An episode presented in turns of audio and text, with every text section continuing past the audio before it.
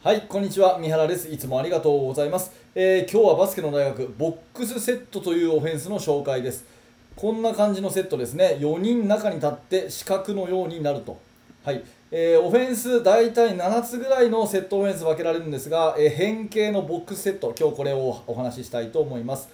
中に4人であえて狭くするというオフェンスですね、えー狙いとしては連続のスクリーンをかけると。ディフェンスが逃げ場がないような狭いところでガンガンガンって、ねえースクリーンかけていくっていうのが狙いです、えー代表的なプレーとしてはフレックスっていうオフェンスがあります。はい。えーバックスクリーンをかけた後にダウンスクリーンをかけるというような連続スクリーン。こういうのもボックスセットですね。それからえージッパースクリーンということでですねあの服のこうチャックみたいな感じで、えー縦のスクリーンとそれからピックアンドロールをあの重ねるというようなオフェンスがあったりしますので、えー今日はこれをね詳しく解説をしていきましょう。はい。ではボックスセットの実例その1、ね、まずフレックスオフェンスということです。はい。こういった形でですねうん、まず、えーポストのところに4人立ちます。4人、ね、4人立つんですね。えーで、プレーとしてはボールの反対側のここ、ここのところのオフボールのダウンスクリーンから始めます。3番が4番にスクリーンをするというところから始めて、で4番が上がってくると。でもしこれでスクリーンが引っかかれば、まあ、パスを出して、ここでシュートということですね。まあ、ダウンスクリーン。で、これでダメだったら、はい、4番がパスをもらって、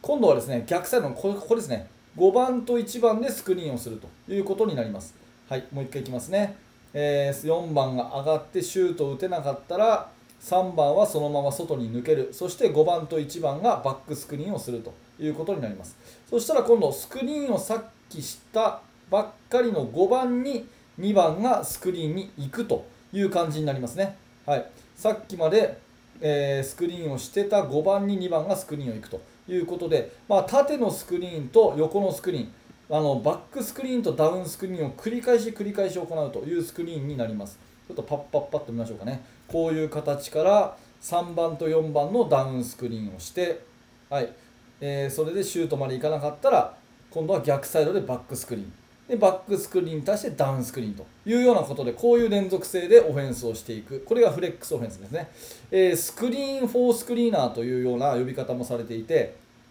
スクリーンをかけた人にスクリーンに行くというようなやつですね役割として壁になった人に壁をかけに行くということで screen for screener ということでこれ一番守りづらい、えースクリーンの一つだと思いますえー結構ね、スローインのプレーとか、こういうことやったりしますよね。スローインのプレーで screen for screener のプレーって多いので、やっぱりディフェンスがね、はい、スクリーンを外しよう、外しましょうというふうに動いたときにもう一回スクリーン来ると結構ぶつかっちゃうので、え screen for screener、これはね、非常に難しい。あの対応するのが難しいスクリーンの方法。でこれが連続して縦と横とで繰り返し繰り返し行われるのがフレックスオフェンスということです、まあ、実際はねもうちょっと広いスペースでやることが最近は多いです、まあ、どういうことかっていうとこのぐらいですねまあボックスっていうよりも4アウト1インみたいな感じで、えーダウンスクリーンとバックスクリーンをしていくというような、まあ、こういうスペースの取り方でやることが多いかなと思いますが、まあ、分類としては、えーボックスセットの一つということで、えー以上がフレックスオフェンスでした。はいえ2つ目はジッパーオフェンスですね。えジッパーってどういうことかっていうと、具体的な動きはこうですね。えポイントガード1番がボールを運んで45度までこうドリブルしていきます。で、ここ止まります。で、これに合わせていって、上のセンターが、ね、ガードに、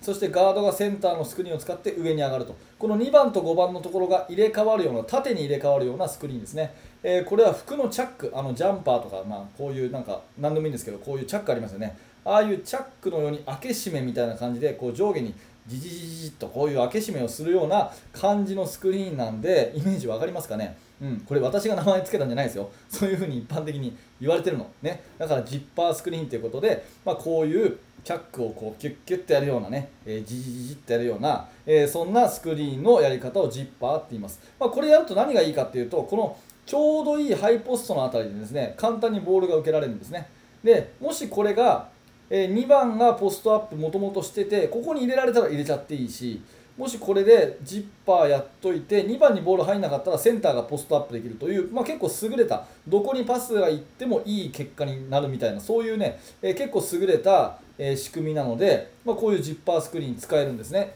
えー、でジッパースクリーンでボールをもらった2番は、まあ、いろんな例ありますけども多いのはここからハイピックに入るとここでピックアンドロールのプレーに入ると、うん、でこっちの3番はコーナーに広がるというようなこういったジッパースクリーンからエントリーしてジッパースクリーンからハイピックに入るというプレーは結構最近多いです。はいえー、ただですね、このハイピックだけじゃなくて、いろんなやり方考えられまして、まあ、これ私が考えたんですけれども、まあ、これジッパースクリーンでエントリーした後に、はいまあ、こういうふうにね、3番、4番ダウンスクリーンして、ボールをね、振って、その後ダあのダブルスクリーンをして1番に切れ込ませるとか、まあ、こういうですね連続のガンガンガンっていうスクリーン。こういうようなえスクリーンをかけるのが、まあ、ボックスセットの一つのメリットかなと思って、えちょっとデザインをしてみました、まあ、実際に私のチームでこれを教えてるわけじゃないんですけれども、まあ、図としてね、まあ、こんなプレー考えられるかなということで、まあ、ある意味書き下ろしのプレーですね。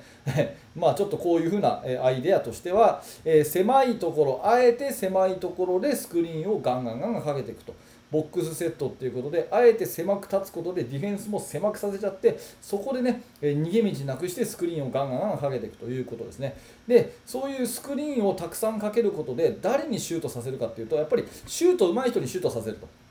うん、シューターにシュートさせる。しかもスリーポイントじゃなくてボックスセットのシュートっていうのは大体こういう、えー、制限区域近辺のねこの辺のところ、まあ、フレックスやるにしてもハイポストのシュートとかそれからこういうね、えー、スタガードスクリーンダブルスクリーン使ってもこういうところのシュートとかこの制限区域近辺のシュートが非常に多くなるので、まあ、そういう近い距離の選あ近い距離のところのシュートに高確率なシューターに打たせてあげるというようなプレーとして、えボックスセット有効かなというふうに思います。でポイントガードのパス能力も当然大事ですね。はい、最初のところでエントリーしていった時にミスっちゃうと、えー、ダメだしスクリーンがこうかかった瞬間にパッとパスがね、え出てあげないとなかなかね、え効果的なシュートにつながらないんで、うん、あのポイントガードのパス能力も大事かなというふうに思います。えデメリットとしてはもうこれにつきますね、ドライブが全くできない、もうとにかく狭いんで、えー、こんな状況の中でですねドライブ絶対できないじゃないですか。ね、だからドライブは全くないと。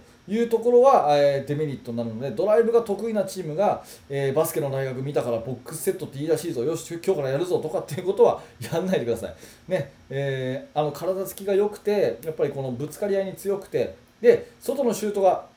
そんなにうまくないけど中距離ショットだったら自信ありというような、えー、選手の塊のところはぜひボックスセットいいんじゃないかなと思います。ただディフェンスがねこうスイッチすると結構弱いんですよ。スイッチスイッチってやると、まあ、普通スイッチをしたらスクリーンした人がノーマークになるんですがまあなんせね狭いんでねここ例えばこのプレーで言ったらこの4-5番のところはスイッチプレー行われたところでこのスクリーナーにパスが行くかって言ったら行かないですよね。なのでボックスセットの一つのえー、デメリットとしてはスクリーンたくさんはいいんだけど結構スイッチされるとかあの苦しいなと、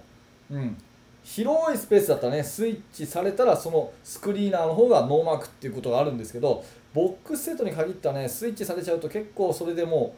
ううんタイミングよくやられると厳しいかなっていうところありますので、まあ、その辺ねえデメリットメリットその辺を考えて使ってみてください。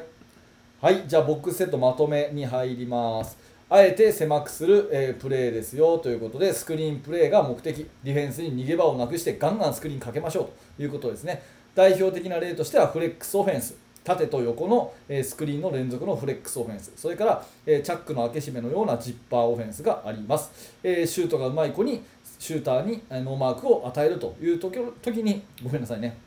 えシューターにノーマークにさせると、シューターを開けるときに使うといいと思います。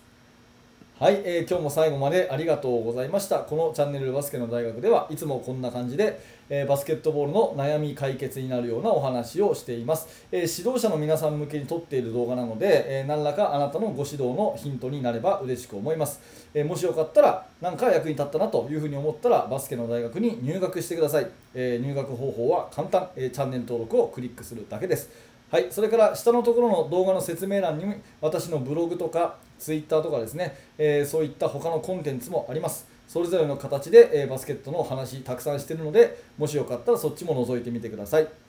はい、えー、最後までご清聴ありがとうございました。三原学でした。それではまた。